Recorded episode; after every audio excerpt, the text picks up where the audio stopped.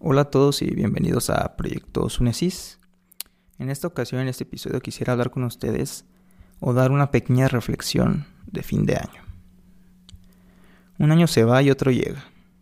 Estamos prontos a despedir el año 2020 y asimismo a recibir el año nuevo del 2021. Definitivamente el año 2020 fue un año que trajo sorpresa a todos y a cada uno de nosotros. Me atrevo a decir que nadie esperaba lo que este año iba a traer y yo creo que esto ha sido motivo de mucha ansiedad y miedo, incluso angustia por lo que el próximo año traerá. Creo que el hecho de darnos cuenta de cuán débiles somos, de lo poco que como simples mortales podemos hacer ante la llegada de una pandemia mundial que ha dejado miles de muertes a su paso, tantas cosas que han pasado y que se nos van de las manos. Creo que es normal que nos hagamos preguntas como ¿qué pasará conmigo? ¿Qué pasará con mi familia y mis seres queridos? ¿Qué hay con mi trabajo, mi fuente de ingresos? Esas y otras tantas preguntas que sacuden nuestra mente al darnos cuenta de nuestra debilidad. Pero yo te quiero decir algo a ti que has estado luchando con estas y otras preguntas. Bendita debilidad. Así es. Bendita debilidad que nos hace depender de Dios y que nos quita toda esperanza en nosotros mismos o en la humanidad. Lo que quiero llegar con esto es que Dios reina. Como dice el Salmo 115, versículo 3. Nuestro Dios está en los cielos. Todo lo que quiso, ha hecho. Yo no soy profeta ni hijo de profeta, pero te tengo una profecía para ti. Y se va a cumplir en el año 2021. La profecía es la siguiente. Se hará la perfecta y soberana voluntad de Dios que no depende de nadie. Dios es soberano y Él hace lo que le place. Y esto lo leemos obviamente en la palabra profética más segura, que es la Biblia.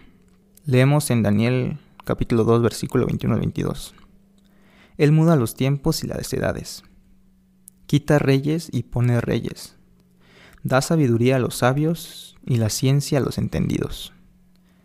Él revela lo profundo y lo escondido. Conoce lo que está en tinieblas y con él mora la luz también podemos observar en el mismo libro de Daniel, en las propias palabras de Nabucodonosor cuando le fue devuelta su razón, en Daniel capítulo 4 versículo 35. Todos los habitantes de la tierra son considerados como nada, y Él, Dios, hace según su voluntad en el ejército del cielo y en los habitantes de la tierra. Y no hay quien detenga su mano y le diga, ¿qué haces? Es asombroso ver el alcance al que la Biblia afirma que Dios hace que ocurran cosas en nuestra vida. Por ejemplo, nuestra dependencia en Dios para recibir alimento cada día, la reiteramos cada vez que oramos, danos hoy nuestro pan de cada día. Mateo 6, 11. Aunque trabajamos para ganarnos esa comida, ese pan. Y la obtenemos enteramente mediante causas naturales. De modo similar, Pablo mirando con los ojos de la fe, lo que sucede, afirma que a sus hijos, mi Dios, les proveerá de todo lo que necesiten. Filipenses 4:19. Aunque Dios puede usar métodos entre comillas ordinarios para hacerlo.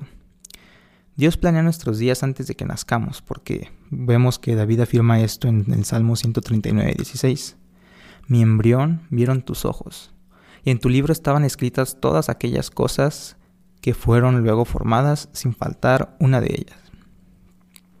Asimismo, Job dice que los días del hombre ya están determinados. Tú has decretado los meses de su vida y les has puesto límites que no puedes rebasar. Job 14, versículo 5. Esto se puede ver en la vida de Pablo, que dice, Dios me había apartado desde el vientre de mi madre, Galatas 1.15. También en la vida de Jeremías, a quien Dios le dijo, antes de que te formas en el vientre, ya te había elegido, antes de que nacieras, ya te había apartado te había nombrado profeta para las naciones. Jeremías 1.5. Todas, nuestras acciones están bajo el cuidado providencial de Dios, porque en Él vivimos y nos movemos. Hechos 17.28. Los pasos que damos cada día los dirige el Señor. Jeremías confiesa, yo sé que el hombre no es dueño de su destino, que no le es dado al caminante dirigir sus propios pasos. Jeremías 10:23. Leemos que los pasos del hombre los dirige el Señor. Proverbios 16:9. De modo similar, Proverbios 16.1 afirma, el hombre propone y Dios dispone. El éxito y el fracaso también vienen de Dios, porque leemos en el Salmo 75, versículos 6 al 7. La exaltación no viene del oriente, ni del occidente, ni del sur, sino de Dios, que es quien juzga, a unos humilla y a otros exalta. Por eso María puede decir, de sus tronos derrocó a los poderosos, mientras que ha exaltado a los humildes. Lucas 1.52. El Señor da hijos porque los hijos son una herencia del Señor, los frutos del vientre son una recompensa. Salmo 127, versículo 3.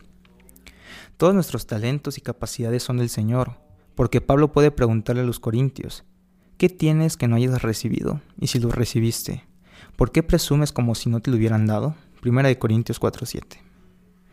David sabía que esto era cierto respecto a sus dotes militares, porque aunque debe de haberse entrenado muchas horas en el uso del arco y la flecha, pudo decir, Dios, adiestra mis manos para la batalla y mis brazos para tensar arcos de bronce. Salmo 18:34. Dios influye también en las decisiones de los gobernantes, porque en las manos del Señor el corazón del rey es como un río, sigue el curso que el Señor le ha trazado. Proverbios 21:1. Una ilustración de esto fue cuando el Señor hizo que el rey de Persia ayudara a su pueblo, y permitiera reconstruir el templo del Dios de Israel. Esdras 6:22. O cuando en el primer año del reinado de Ciro, rey de Persia, el Señor dispuso, el corazón del rey. Esdras 1:1. Para que ayudara al pueblo de Israel.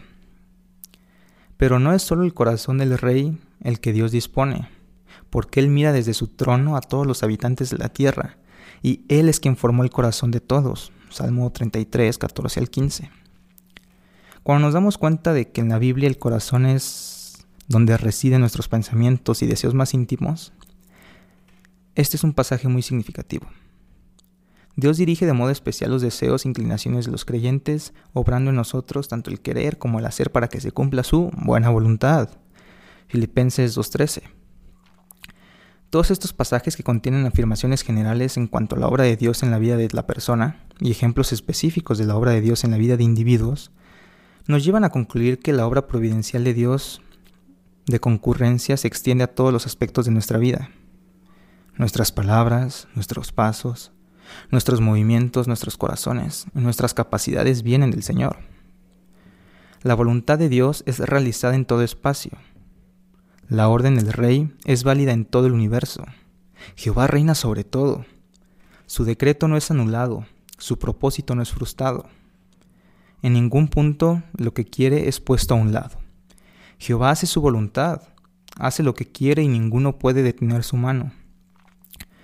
No hay región demasiado elevada, no hay abismo demasiado profundo, tierra demasiado distante, mar demasiado ancho para su omnipotencia. Su placer divino se completa en todo el reino de la naturaleza. En palabras del propio Spurgeon, la soberanía de Dios es la almohada sobre la cual un cristiano puede recostar su cabeza. Por mi parte, te deseo un buen inicio de año y ruego a Dios que Él cumpla su propósito y su voluntad para tu vida, no solo en este año que estás por comenzar, sino en toda tu vida.